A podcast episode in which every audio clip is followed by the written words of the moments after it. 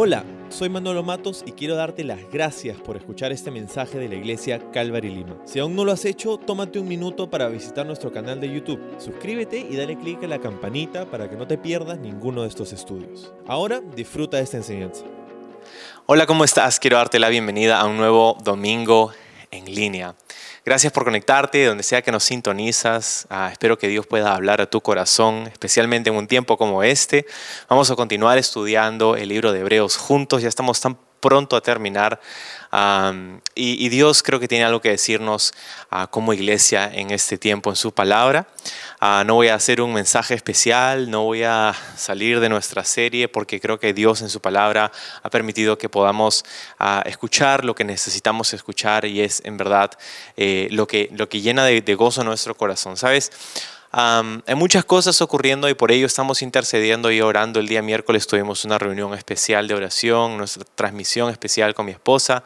Fue un tiempo increíble donde pudimos echar nuestras cargas ante el Señor. Y sabes que en este tiempo, iglesia, necesitamos estar más despiertos y más atentos que nunca a lo que Dios quiere hacer en nuestro corazón y a través de nosotros en nuestra comunidad. Dios quiere seguir rescatando personas, Dios quiere seguir salvando almas del juicio eterno. así que no es un tiempo para desenfocarnos, es todo lo contrario, un tiempo especial para poder buscar el reino de Dios en nuestros días. Y vamos al libro de Hebreos, vamos a estar en el capítulo 12, donde hemos llegado en nuestro paso a través de este libro. El título para nuestro estudio el día de hoy es Ten cuidado, ten cuidado. Vamos a orar. Señor, en medio del caos y la locura de todos estos días, de todo este año, Señor, parece ser que una cosa tras otra, tras otra, tras otra, Señor, y, lo interesante es que en medio de todo tú sigues obrando, tú sigues queriendo hacer algo especial en nuestros corazones y ahora queremos pedirte que tomes este momento para poder hablar a nosotros a través de tu palabra. Eh, queremos estar atentos a tu voz para nosotros en este día, tu palabra profética, tu palabra más segura, la palabra que es el alimento espiritual que nuestra alma necesita. Gracias por hablarnos hoy en el nombre de Jesús. Amén. Amén. Bueno, en estos días creo que esta frase este, está siendo dicha mucho, ¿verdad? Ah, es más, eh, han llegado correos y mensajes y, todo, y, posts y memes y todo, y, ten cuidado por aquí, ten cuidado de esto, cuídate de aquello, cuídate de lo otro. Son, son una serie de advertencias, ¿verdad? Para que bueno, en esencia para que pueda irte bien en lo que sea que estás haciendo. Hay un montón de advertencias de diferentes índoles en los días en los que estamos viviendo. Ten cuidado de salir con, sin mascarilla, ten cuidado de no estar en este lugar, de no hacer eso, de no acercar. Hay un montón de cosas que van pasando, ¿verdad? y, y la Biblia no es ajena a este tipo de advertencias para nosotros, porque nosotros estamos en una carrera espiritual, como nos ha dicho el pasaje en versos anteriores, y, hay ciertas cosas de las que tenemos que tener cuidado. Así que vamos a escuchar qué es lo que Dios tiene que decirnos sobre ello. Dice el verso 12, por lo tanto, renueven las fuerzas de sus manos cansadas y fortalezcan sus rodillas debilitadas tracen un camino recto para sus pies a fin de que los débiles y los cojos no caigan, sino que se fortalezcan. ¿Sí? Ahora, cuando empieza el pasaje diciendo, por lo tanto, para nosotros, ah, es una pista de que en realidad lo que está diciendo aquí está ligado a lo que ha venido diciendo hace unos momentos atrás. Y nosotros recién nos estamos conectando quizá a este estudio, pero hemos venido estudiando verso a verso esta carta. Y y hay una situación específica que hace al autor y al Espíritu Santo a través del autor hablar estas cosas a estos creyentes que vivían en el primer siglo, que mm, habían salido del judaísmo, cristianos judíos. Ellos habían eh, estado como es evidente en ese texto, débiles, desanimados. Y, y, en medio de todo esto les dice, renueven las fuerzas de sus manos cansadas y fortalezcan sus rodillas debilitadas y tracen un camino recto para sus pies. ¿no? Entonces está animándonos a fortalecernos. ¿A fortalecernos en qué? No nos está diciendo sé fuerte por simplemente ser fuerte. Nos está diciendo fortalécete en el contexto de lo que he venido diciendo anteriormente. Y sabes, nos está hablando acerca de esta carrera de fe que es la vida cristiana. Por la gracia de Dios, tú y yo como cristianos estamos en esta carrera de fe. Pero no le compete solamente a Dios el que la terminemos, sino que nosotros tenemos una gran parte en ello. Si fuera por Dios, todos terminaríamos esta carrera excelentemente, pero no todos lo hacen. Algunos se quedan en el camino y nosotros, nos ha dicho el Espíritu Santo en capítulos anteriores, no somos de los que retroceden para la perdición, sino que tenemos fe para la preservación del alma. ¿no? En este pasaje, como te decía, tenemos una serie de advertencias y exhortaciones. Porque muchas veces en esta carrera es nuestro comportamiento, es nuestra perspectiva y son nuestras reacciones lo que determinan el, el éxito de la carrera esta que vivimos. Pero muchas veces tropezamos no con algún factor externo, sino con nosotros mismos en estas áreas. Entonces, por ello, el autor nos dice y Dios mismo nos dice a nosotros en este día, fortalécete, fortalécete. Yo estoy interesado en que tú te hagas más fuerte. ¿En qué? Físicamente, no está hablando de eso, está hablando acerca de su caminar espiritual, de que tu caminar espiritual sea fortalecido. ¿Cómo sucede eso? ¿No? ¿Sabes qué? el autor ha venido diciendo en este y el capítulo anterior que deberíamos considerar lo que Dios ha hecho en la vida de otras personas de fe. Porque todo eso, de hecho, se encuentra en el capítulo 11, no es lo que hemos venido estudiando, pero después de haber considerado esa gran nube de testigos, les dice, sí, ustedes están sufriendo. ¿Qué es lo que estaban sufriendo los creyentes lectores originales de la carta de Hebreos? Estaban sufriendo la persecución, el rechazo. Ellos habían sido, muchos de ellos, despedidos de sus trabajos, habían sufrido un enorme impacto económico, emocional, muchos de sus familiares les han cerrado la, puerta, los han desheredado. ¿Todo por qué? Por haberse afiliado a, un, no una, a, a una asociación política, no, por haber puesto su confianza en Jesús, por haber puesto su fe en Jesucristo como Señor y Salvador. Así que el autor les dice, sí, claro, esto es, esto es horrible, ¿no? A nadie le gusta pasar por ese tipo de cosas, pero ustedes necesitan poner las cosas en perspectiva, porque aún dice, no han derramado su sangre por causa de su fe. Varios de esos ejemplos que hemos citado anteriormente han pasado por cosas mucho peores que ustedes, ¿no? Y supieron ellos confiar en Dios. Así, y, ni, y ni qué decir de Jesús, ¿te acuerdas de él? ¿No? Eh, entonces, esto es lo que nos ha venido diciendo el autor aquí en este pasaje. ¿no? Recuerda el ejemplo de Jesús, que es el que nosotros seguimos. Entonces, nosotros tenemos que saber que Dios nos ha puesto en esta carrera, que tienes que correr por tu cuenta. Y tienes que recordar que en medio de esa carrera Dios es tu Padre. Y Él está comprometido con tu proceso. Y por eso a veces permite situaciones que te pueden probar, que te pueden disciplinar. Y todo eso lo hace para que tú produzcas fruto.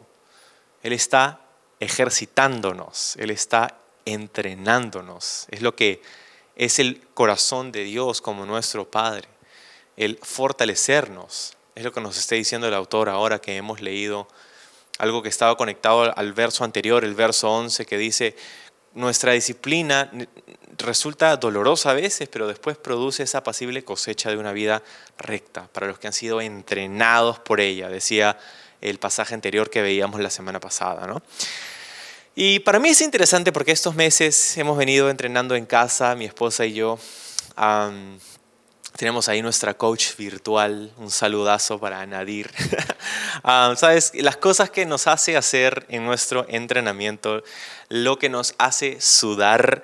Ah, yo jamás pondría mi cuerpo en tal incomodidad por mi cuenta, por mí mismo.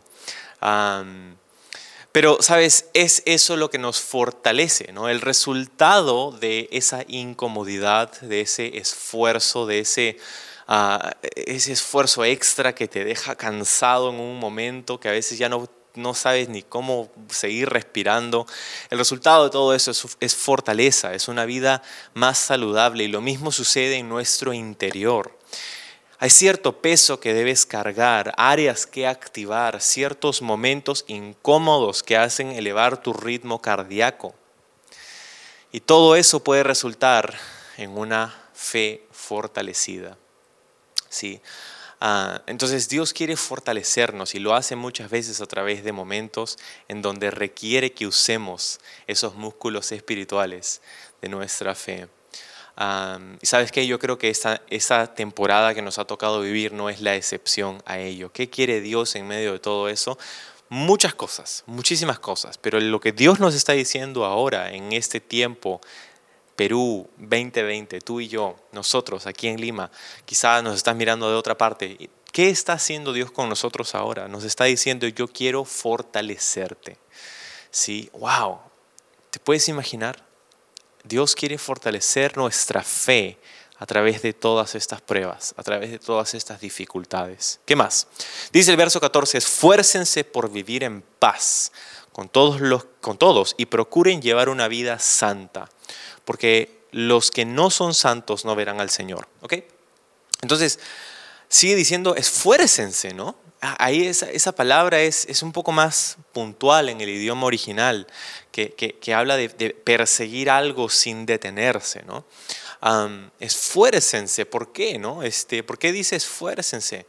Porque esta palabra nos implica para nosotros que lo que estamos por conseguir va a tomar esfuerzo e intencionalidad de nuestra parte. No viene por defecto, no viene porque sí. Esfuércense, ¿por qué? Dice, por vivir en paz con todos y procuren vivir una vida santa, ¿sí? En paz para con los demás y en santidad para con Dios. Paz y santidad. Estas son dos cosas que Dios quiere en nosotros, pero Dios no va a hacer que nosotros vivamos en ello.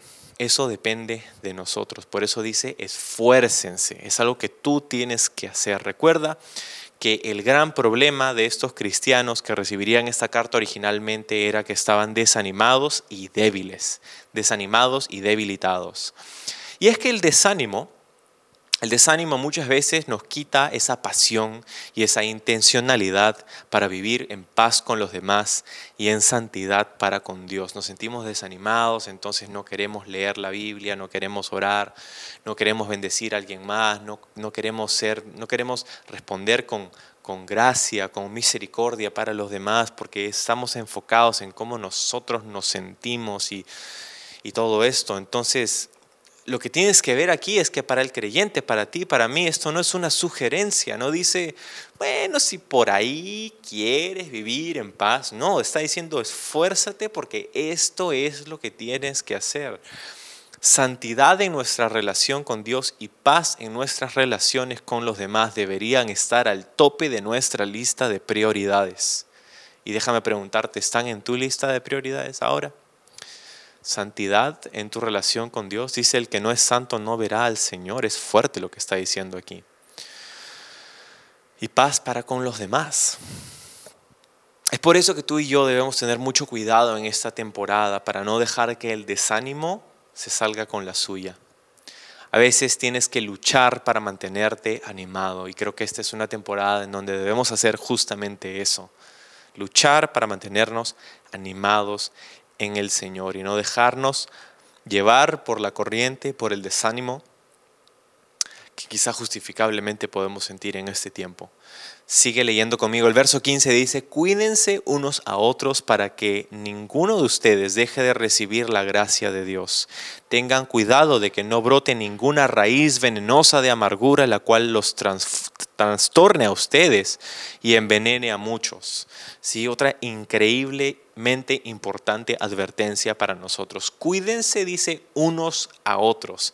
Y aquí es donde entendemos que no solamente tenemos una responsabilidad sobre nosotros mismos, sino que también tenemos una responsabilidad sobre los demás.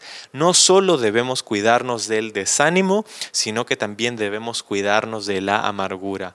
Debemos cuidarnos unos a otros. Sabes que la Biblia está llena, el Nuevo Testamento, por ejemplo, está lleno de momentos en donde se nos dice cosas con esa frase, unos a otros amar, perdonar, dar gracias, ser, a bendecir y una serie de cosas, llevar las cargas, todas estas cosas que se nos dice en, la Biblia sobre cómo debemos tratar los unos a los otros, ¿verdad?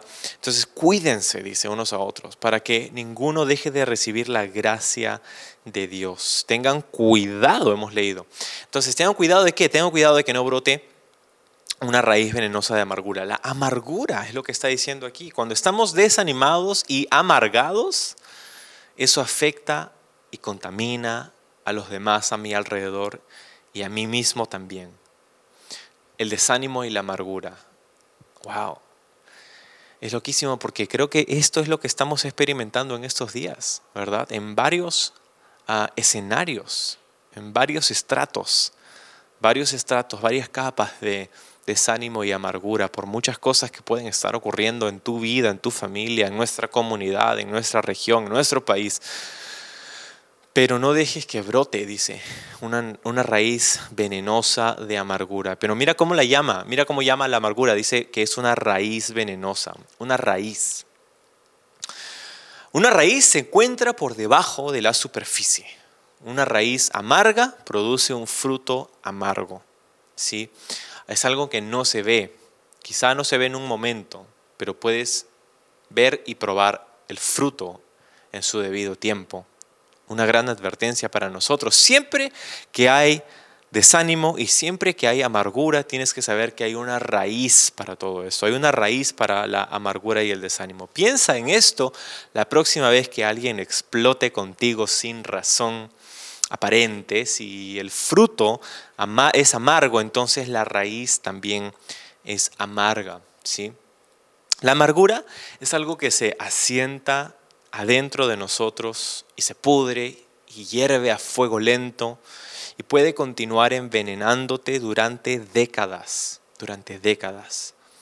Así que tienes que cavar profundo y tienes que lidiar con eso porque te va a envenenar y a quienes te rodean. Y no queremos eso.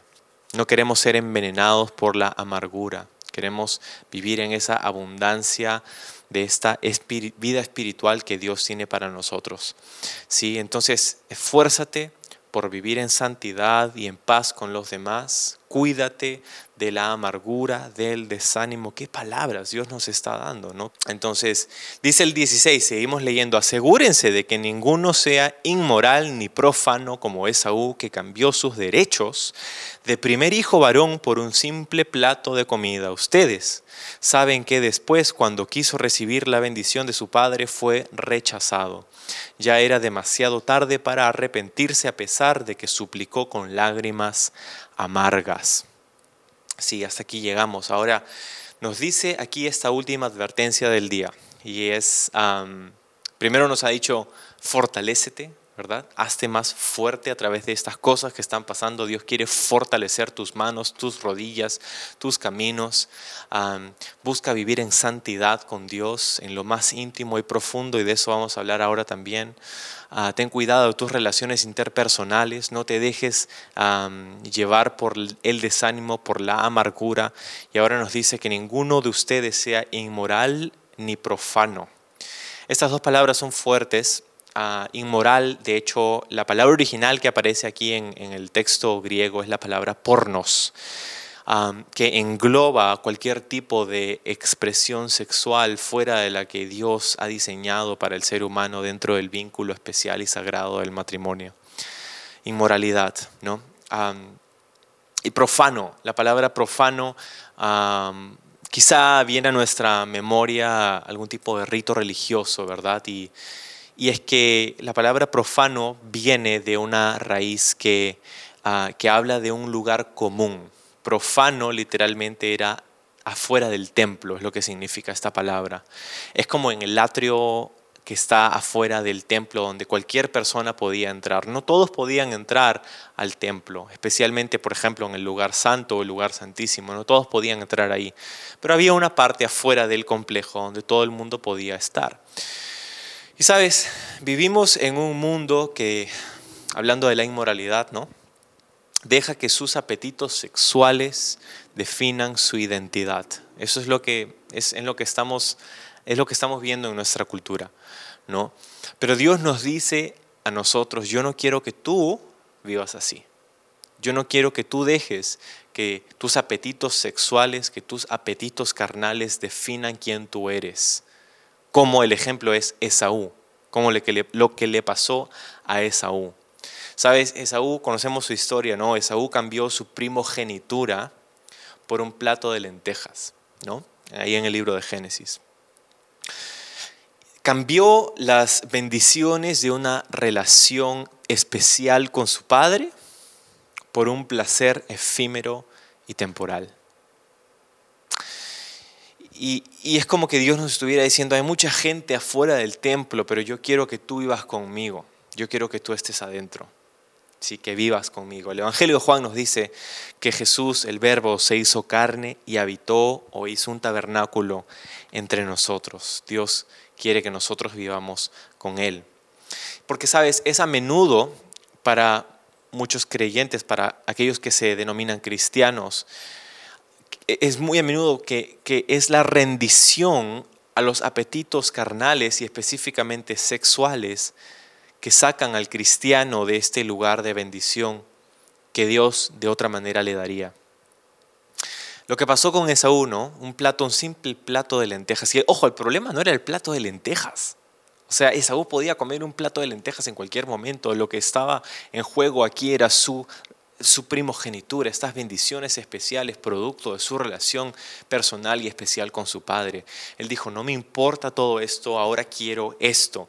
Yo sé que puedo esperar a llegar a casa y, y esperar el tiempo correcto, el tiempo perfecto, la forma correcta para poder satisfacer este deseo, pero no, voy a poner en juego todo esto, esta relación con mi padre y las bendiciones que puedo tener de él por satisfacer este apetito. Ten cuidado con eso, nos dice la palabra de Dios.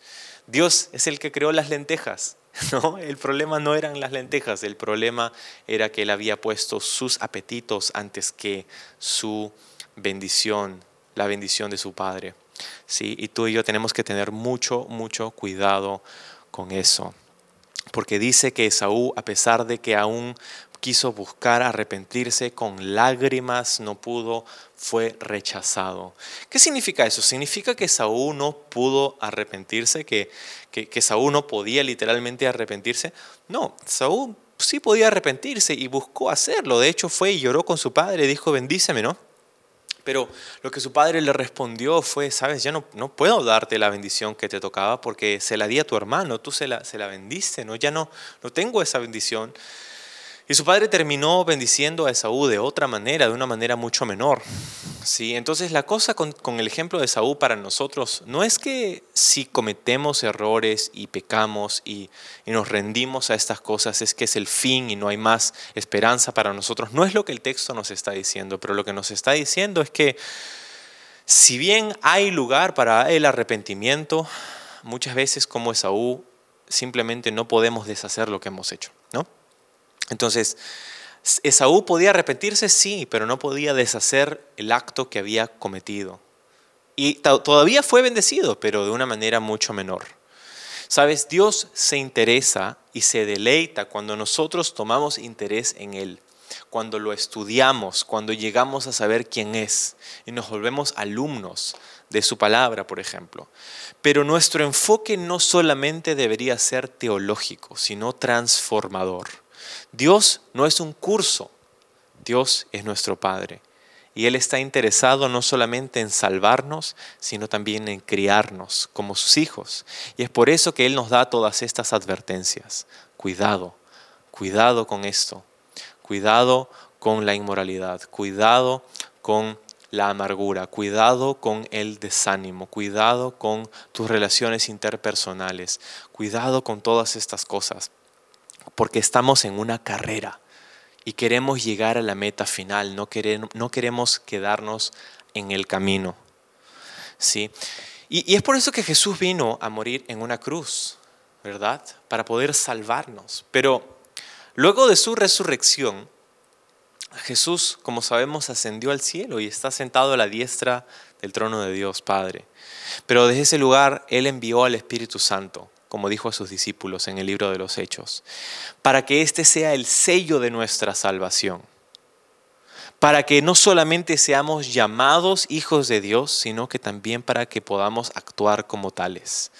Entonces Dios no está interesado únicamente en que conozcamos, en llenar nuestra mente de conceptos teológicos, sino que está interesado en criarnos como sus hijos. Y por eso nos disciplina, como vimos la semana pasada, y por eso nos da estas advertencias y nos anima. Vamos, termina tu carrera, sigue corriendo, sigue corriendo, sigue corriendo.